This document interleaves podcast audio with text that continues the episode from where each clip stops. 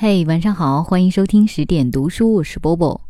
今天的这期节目呢，跟我的两个朋友有关。首先，这篇文章的作者是我的好朋友五哥。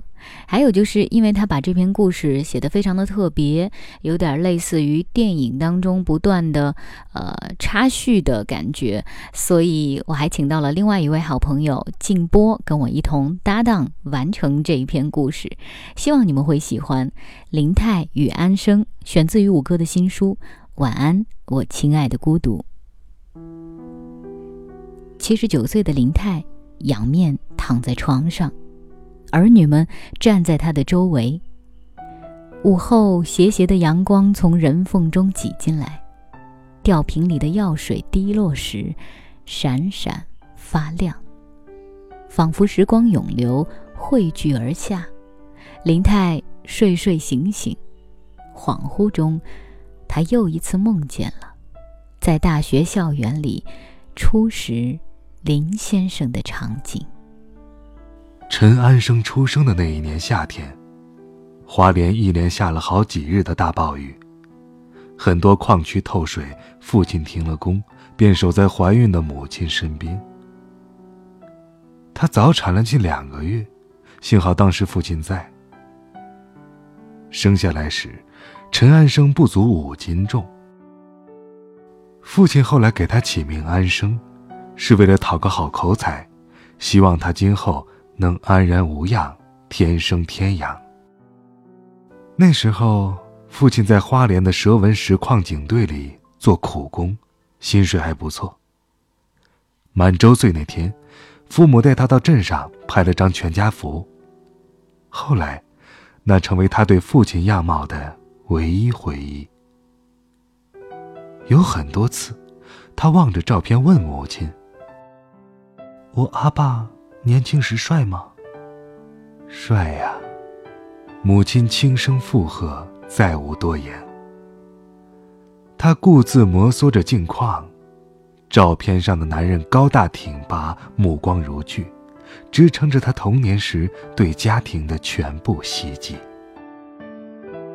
米兰昆德拉说：“这是一个流行离开的世界，但我们都不擅长告别。”林泰从未想过先生会先他而去。早在十年之前，林泰的腿脚已不大方便。林先生从报馆退休后，身体一直很结实，偶尔还动笔为专栏写些随笔。白天，只要天气合适，林先生会用轮椅推着林泰，搭乘台北的电车去四处逛逛。都是些再熟悉不过的街道和广告牌。坐在轮椅上的林泰常会禁不住这样想：熟悉的，就像自己的脸上的皱纹和色斑一样。可他很享受这个过程。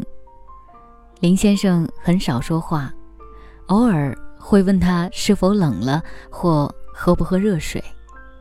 有时，他们会搭乘自动人行道。上行时，林先生站在轮椅后，紧握把手，用身体倚住轮椅；下行时，他会把轮椅反向，自己站在下方，依然用身体倚住轮椅。他永远站在意外可能发生的方向上。真是个谨慎的男人。林泰每每暗自想。这时，他会故意说要喝口水。其实也不是真渴，只是想让他停下来，缓口气儿，歇一会儿。父亲在陈安生两周岁那年去世，一样的夏天，一样的暴雨，和矿井透水。安生这个名字，成了父亲留给他的最珍贵的礼物。母亲不得已到沙场去做短工，薪水不多。偶尔还要做些童仔米糕去卖，来贴补家用。印象中的老屋里，时常弥漫着母亲炒糯米的产生和蒸肉条的香气。安生趁母亲不注意，常会偷食配米糕的花生粉和甜辣酱。那时，他已发育的结实起来，转眼就到了读国小的年纪。母亲后来和沙场做钳工的同事再婚，那男人大母亲好几岁，黑瘦，个子不高，话少得可怜，偶尔会和安生斗几句，漫不经心的，仿佛施舍一样。安生不喜欢他，记忆中的阿爸比他帅很多，安生很少会接他的话茬儿。每到这时候，餐桌上便会冷场。母亲有时夹青菜给安生，有时给那个男人，嘱咐他们多吃几口，才好把场面应付下去。最快乐的日子是放假后去母亲打工的沙场玩。国小四年级的暑假，沙场的会计带来他读国小一年级的女儿。那女孩穿着时髦的碎花裙子，短发齐整。脸上散落着零星的雀斑，笑容滑顺，像一杯珍珠奶茶。奶茶已经会讲很多的英文，他知道世界上最小的狗叫做吉娃娃，他能指出纽西兰和翡冷翠在地球仪上的准确位置。他还能伴着音乐，随时跳出一段让人惊艳的恰恰。当然，他的见识和风度，并不妨碍他们成为真正的好朋友。安生带着奶茶妹妹去了沙场的后仓库，那里堆满了方块形的棉纱包。安生说：“这是他的雪国。”他们用棉纱雪块砌出了一个长长的雪滑梯。奶茶妹妹闭上眼睛，紧紧抓住安生的后腰，兴奋地尖叫着，随他一起滑向那年夏天的深处。母亲看安生那段日子很开心，有天放工，趁机对安生说：“今后，你叫他阿爸好吗？”安生诺诺的应了一句。可在吃饭的时候，还是别别扭扭的喊出了一声：“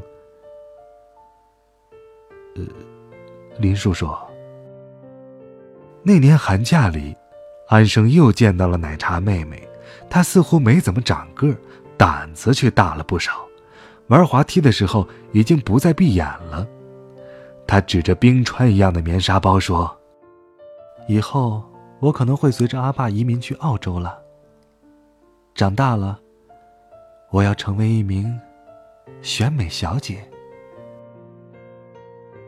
他讲话的口气一贯云淡风轻，甚至在说“选美小姐”这样吹牛皮的话时，都散发着优雅的镇定。安生不言，从怀里掏出两块童仔米糕，迅速征服了他。看你这个馋嘴吃相！也不像个选美小姐。安生暗暗的想。二女儿出事前，林太和林先生大吵了一架。其实从拿到孕检报告的时候，林先生就不太高兴。那时候他在台大做助理教授，薪水不多，而除了工作带孩子，精力几乎都花在写论文上。当然，偶尔他也会写小说去投稿。有时中了专栏，会开心的像个小孩子。哪有钱再生养一个？很多同事都下海开公司了，你不去试试？我喜欢当老师，再说也不是人人都要去做生意。你是自私啦！你别乱抱怨。林先生不再说话，抽出一支香烟点上。林太移过来抢下烟，摔进垃圾桶。抽烟对胎儿不好啦。林先生摔门而去。不久，天上滚过几声闷雷，黄豆大小的雨点子，散弹枪一样打得雨棚砰砰直响。林太一边骂着死猪头，一边扯了雨伞出门去寻林先生。哪知林先生就站在楼道外，路灯下一地的烟头。林太走过去。林先生抢着深深吸上一口，然后扔掉烟头，一脚踩灭，说道：“最后一支了，吸完就戒了。”那夜，林先生晚了林泰回家。林泰看他牛仔裤的口袋鼓鼓的，伸手一摸，居然是一瓶叶酸。此后，林先生从学校离职，进了报馆。二女儿满月的时候，他已经拿到了正式的记者证，从此再没碰过香烟。安生是从母亲的口中得知奶茶妹妹移民的消息的，他有点失落，反复的询问：“真的没有那边的联络地址吗？”那时候他成绩很好，考进了重点国中，母亲说，他和他的黑阿爸希望他毕业之后成为一名邮递员，早日赚钱养家，可他的理想，却是做老师。母亲生完二妹之后，已不再做小吃养家。黑阿爸在后院砌出一个猪圈，在家里养着五只小猪。二妹很可爱，他很喜欢她，但并不是喜欢奶茶妹妹的那种喜欢。放假之后，他已经不再去母亲的沙场玩耍，有时候也会给奶茶妹妹写信，傻傻的，一封接一封的。写了很多，只是不知道该寄到哪里。二妹出生后，安生和他的黑阿爸的关系缓和了很多。安生觉得他人不坏，有时还会在饭桌上和他应和几句。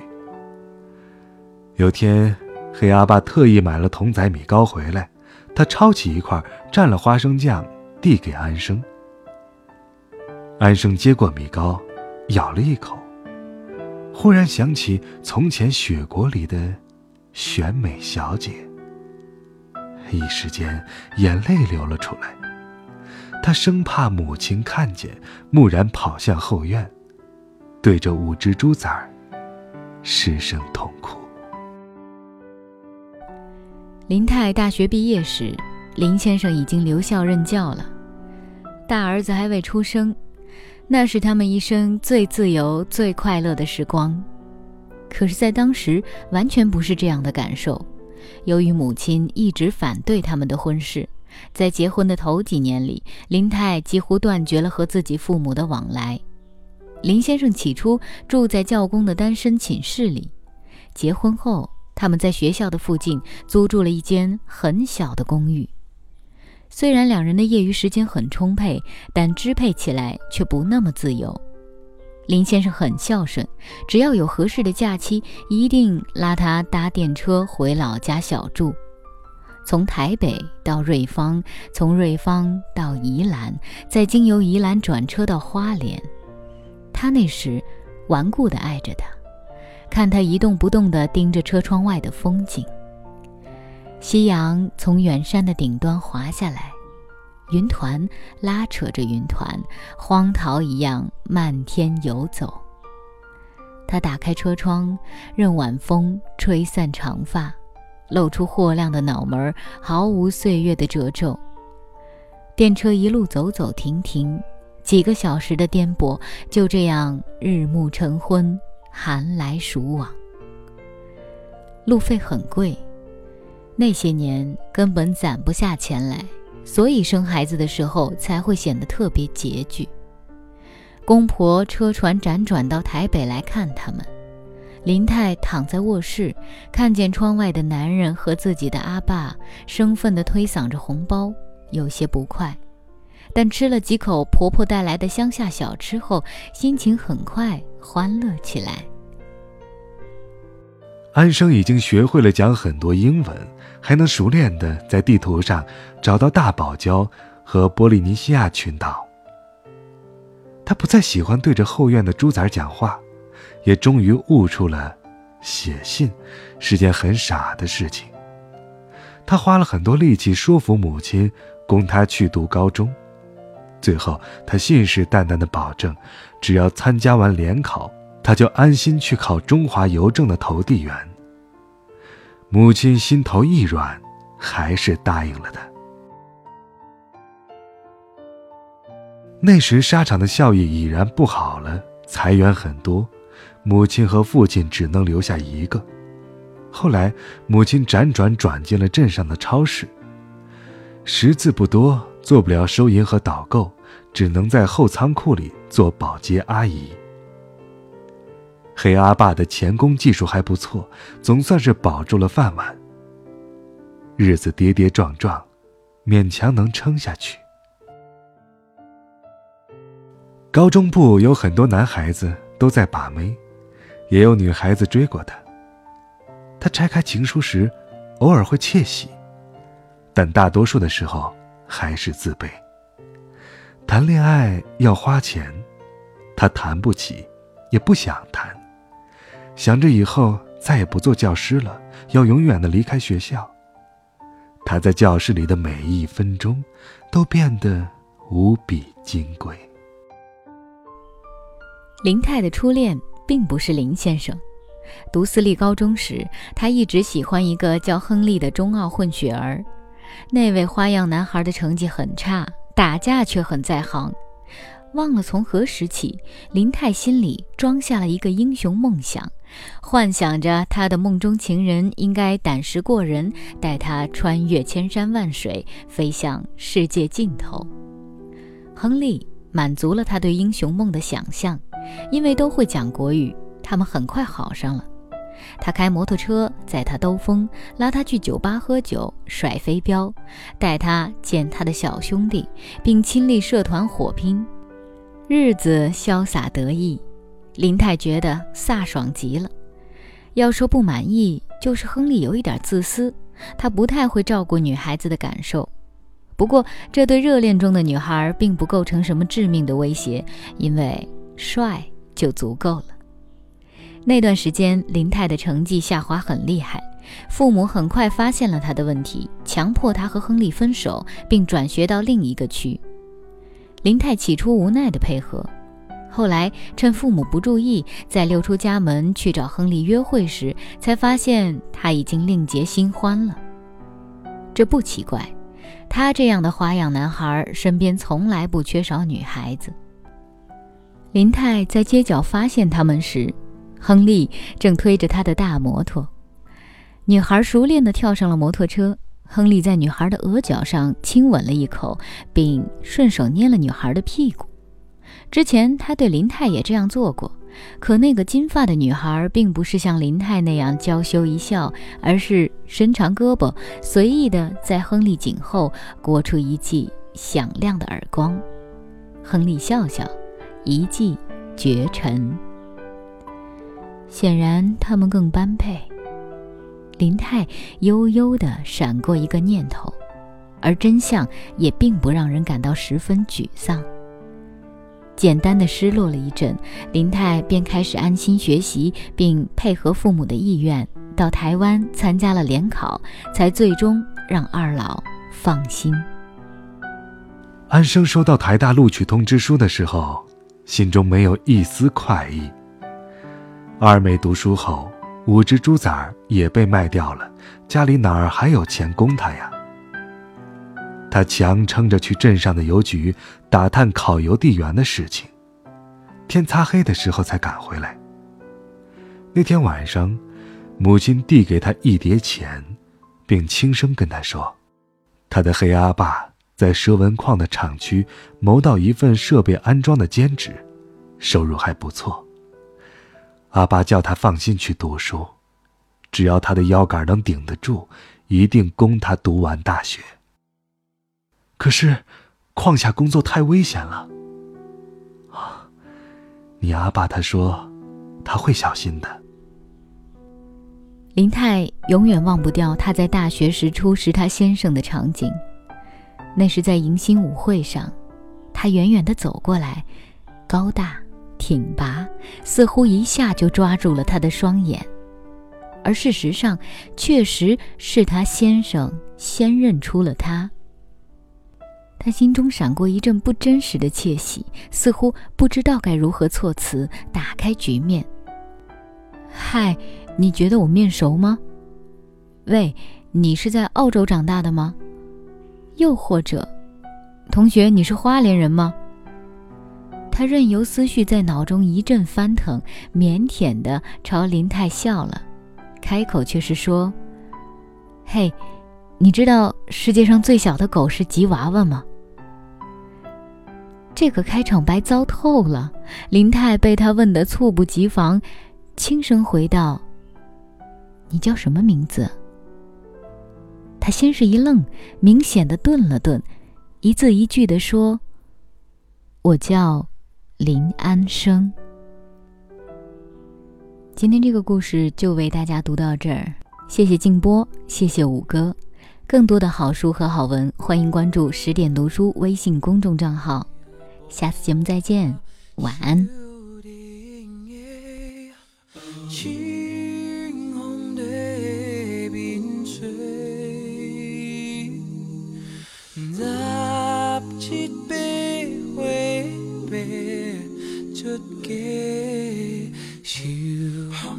笑脸嘅，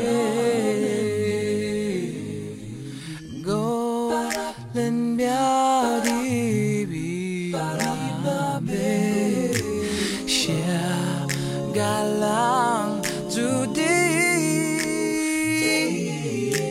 手被梦一架拍摄，